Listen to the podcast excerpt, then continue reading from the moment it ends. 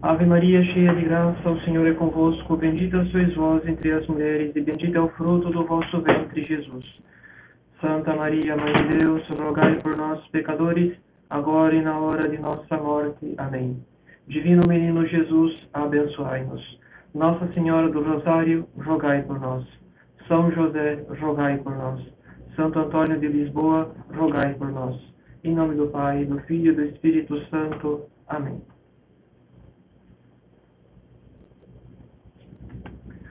Caros fiéis, no calendário tradicional, o segundo domingo após a Páscoa recebe o título de Domingo do Bom Pastor e por isso serve de festa patronal do nosso Instituto.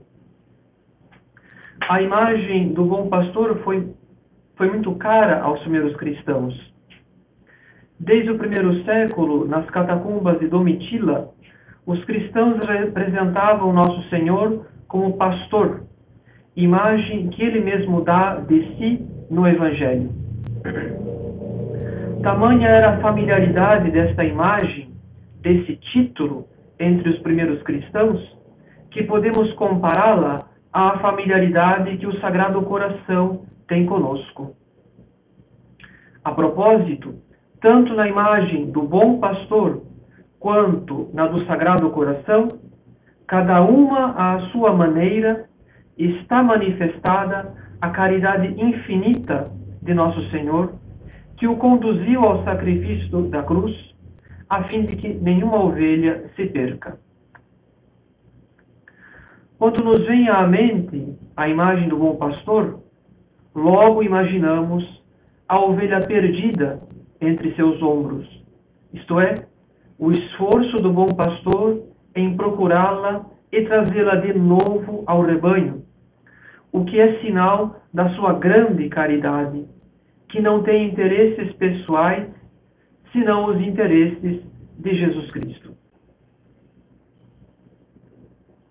À semelhança de nosso Senhor, o bom pastor, o bom ministro de Jesus Cristo, ama o Pai como Jesus Cristo ama seu Pai, e não ambiciona nada de Deus, senão Deus mesmo.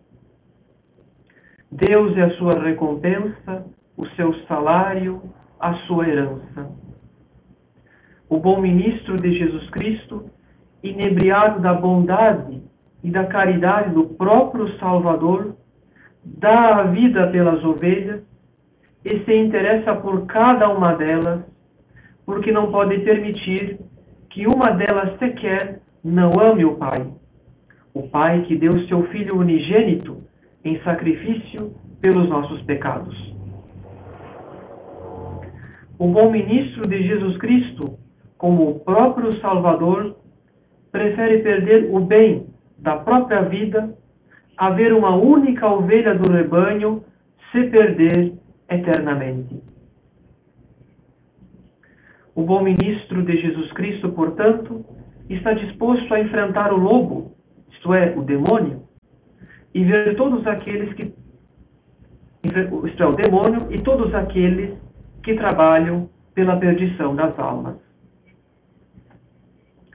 Todavia, caros fiéis, com que autoridade o ministro de Jesus Cristo prega sobre o bom pastor, sendo que celebra a missa sem a presença das ovelhas, sendo que priva as ovelhas de aproximarem-se do altar do sacrifício da missa e se contenta de, em dirigir-lhes algumas palavras por meio de uma transmissão. A pregação de um pastor isolado não seria, por definição, uma pregação fracassada, se não hipócrita. Infelizmente, a circunstância atual não é das mais simples porque existe uma resposta sobrenatural, inteligente e moral. Uma resposta sobrenatural porque não se pode perder de vista que a salvação é o último fim, a última finalidade do homem, ao qual tudo se subordina. Uma resposta inteligente, porque os pastores da igreja devem tomar decisões, sobretudo quando são graves e sérias, a partir de princípios de teologia e não sob o impulso das paixões que cegam a razão.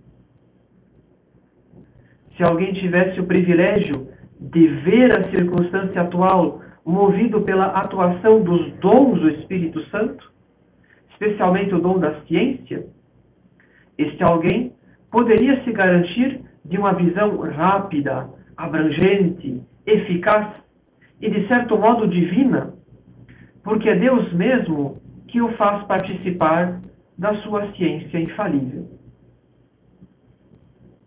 Do contrário, sem a garantia dos dons do Espírito Santo, sobra aos pastores da Igreja o exercício da, teo, da ciência teológica que receberam, o que significa que não podemos esperar dos sacerdotes que tenham respostas simples e rápidas, como se fossem ditadas pelo céu.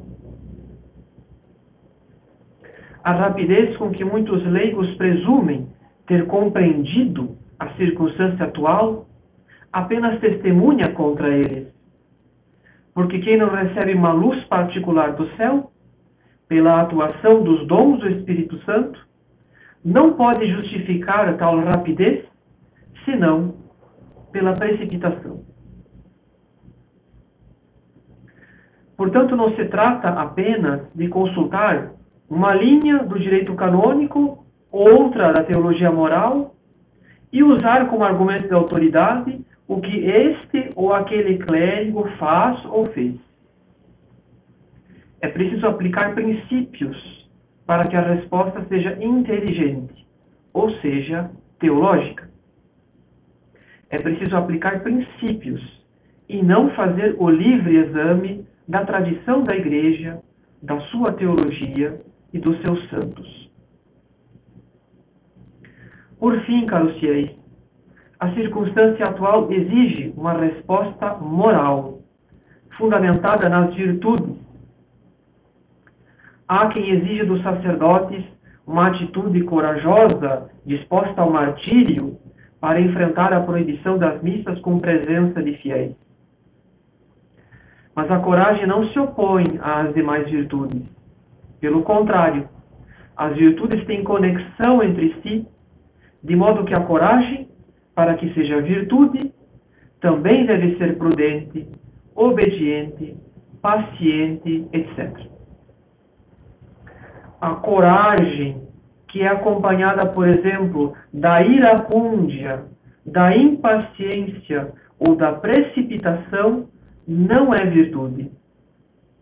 Pior do que isso, uma reação passional tende apenas a produzir ainda mais a desordem das paixões. Dito isso, voltemos à nossa pergunta. A pregação de um pastor isolado não seria, por definição, uma pregação fracassada, se não hipócrita? O afastamento físico do rebanho não tenderia a conduzir paulatinamente o pastor ao afastamento moral ou seja, a desmoralização, porque o pastor se revelou ser, na verdade, um mercenário. Para responder adequadamente à pergunta, devemos fazer abstração da circunstância atual, que demanda uma resposta complexa, fundamentada no olhar sobrenatural, nos princípios da teologia e na regra moral. Devemos fazer abstração da circunstância atual, porque não será uma pregação que irá resolver todas as objeções e responder a todas as dificuldades. Se a pregação de um pastor isolado é ou não necessariamente a pregação de um mercenário, depende do que esperamos de um pastor e de um mercenário. Já dissemos que da parte do pastor das almas, esperamos que ele dê a vida pelas ovelhas, a exemplo de nosso Senhor, o bom pastor. Esperamos que ele não tenha outros interesses senão os interesses de Deus para dar a vida pelas ovelhas. Mas como ensina São Gregório Magno, referindo-se aos deveres dos ministros da Igreja, diz ele, cabe-nos primeiramente empregar misericordiosamente nossos bens exteriores pelas suas ovelhas, isto é, as de nosso Senhor. Por último, então, se necessário for, ministrar, isto é, dar em serviço às mesmas ovelhas, mesmo a nossa morte. Desse primeiro dever mínimo se chega ao último maior. Mas como a alma pela qual estamos vivos é incomparavelmente melhor que os bens terrenos que possuímos exteriormente, aquele que não dá dos seus bens terrenos às ovelhas, quando ele lhes dará a sua alma? Caros fiéis, São Gregório dá um critério para que um pastor de almas se torne um bom pastor à imagem de nosso Senhor. Primeiramente, ele deve preferir o bem das ovelhas aos seus bens materiais, aos seus bens particulares. E podemos avançar dizendo que o ministro de Jesus Cristo deve preferir o bem das ovelhas aos seus bens mais íntimos, como seus gostos, sua saúde e mesmo sua liberdade. O ministro de Jesus Cristo, para viver o sacerdócio à imagem do bom pastor, deve estar disposto a trabalhar pelas almas sem receber salário ou honra. Deve estar disposto a trabalhar pelas almas, sacrificando muitas vezes o descanso, o sono, o tempo livre, seus divertimentos, seu lazer, os lugares e pessoas que estima, a frequentação da própria família e dos amigos, e não raro a própria reputação. Deve renunciar a muitas consolações sensíveis. Deve aceitar de bom grado a solidão e o esquecimento. Deve aceitar como vindo do próprio Deus toda a mortificação da vontade própria nas pequenas coisas. Deve estar disposto a atender às almas quando gostaria de devotar tempo à oração particular, ou simplesmente quando gostaria de descansar ou dar tempo para si.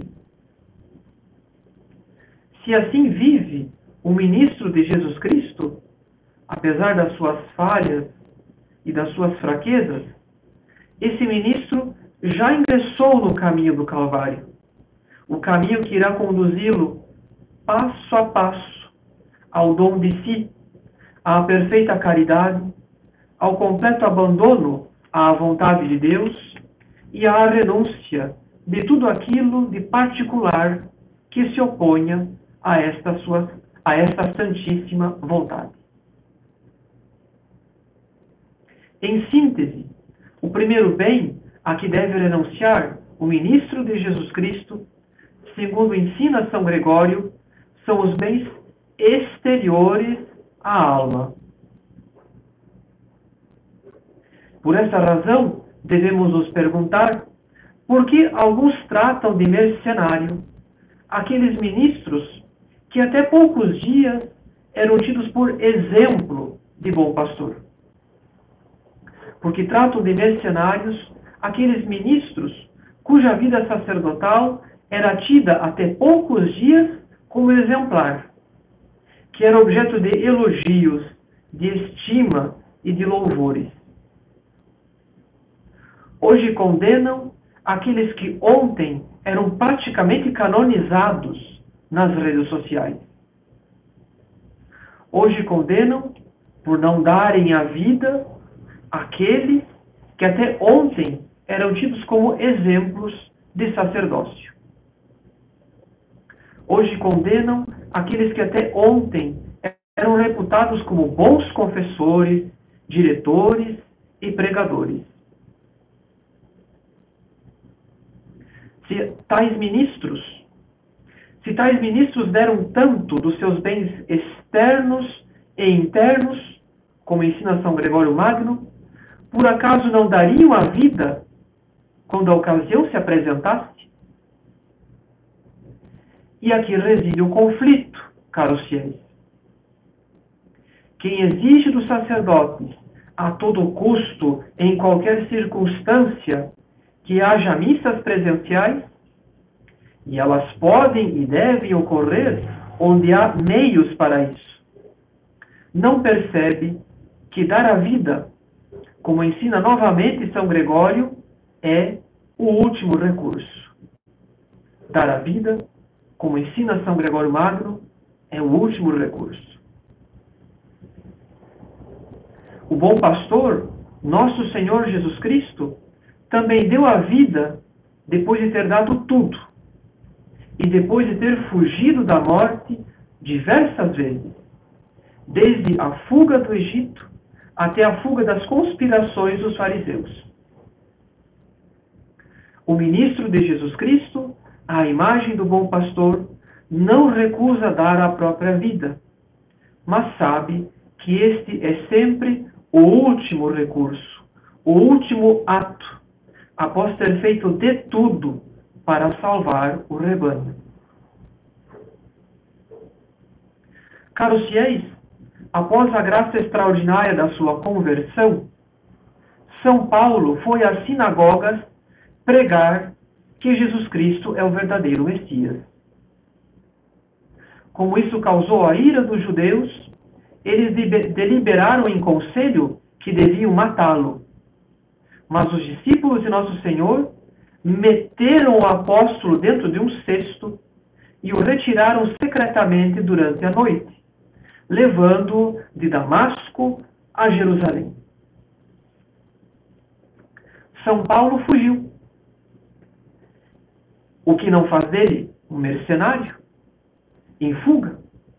Porque, como ensina Dom Ángel Oria, outrora bispo de Málaga, a prudência pede que se fuja de uma perseguição enfurecida, mas não ordena que se prefira negar a fé a ter que perder a vida.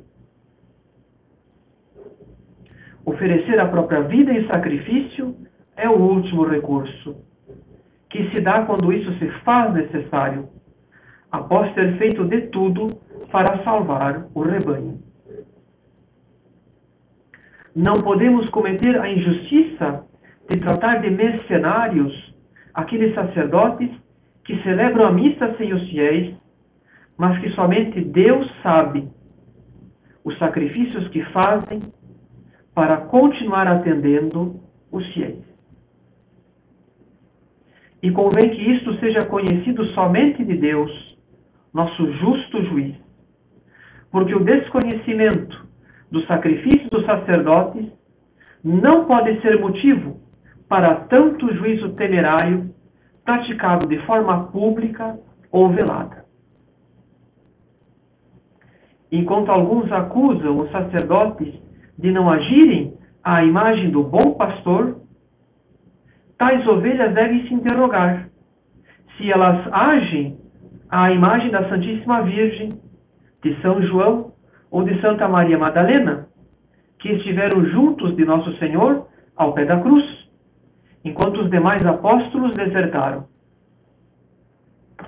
Por acaso, ao pé da cruz, havia murmuração, ironia e todas as formas de pecado contra a caridade que se propagam nas redes sociais? Certamente não. Porque os santos que fizeram companhia à Santíssima Virgem contemplavam. E a contemplação pede o silêncio. Caros fiéis, nosso Senhor disse que conhece as suas ovelhas. Nós também conhecemos que nossas ovelhas as que pertencem ao nosso rebanho, ao rebanho do Instituto Bom Pastor, que confiam em nossos compromissos, que respeitam a nossa formação, espiritualidade e disciplina sacerdotal, essas ovelhas não murmuram contra as decisões dos seus pastores.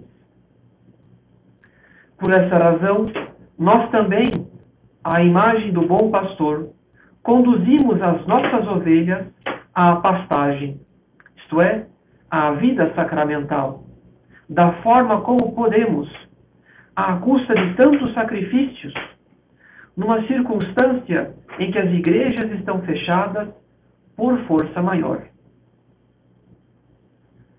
Da parte das nossas ovelhas, a única recompensa que esperamos são as orações e os sacrifícios para que nosso Senhor nos dê a graça de oferecer hoje e sempre todos os nossos bens pelo rebanho e que não tenhamos medo de oferecer em holocausto o próprio coração, renunciando à vontade própria e, se necessário for, e quando necessário for, a própria vida. Louvado seja nosso Senhor Jesus Cristo, para sempre seja louvado.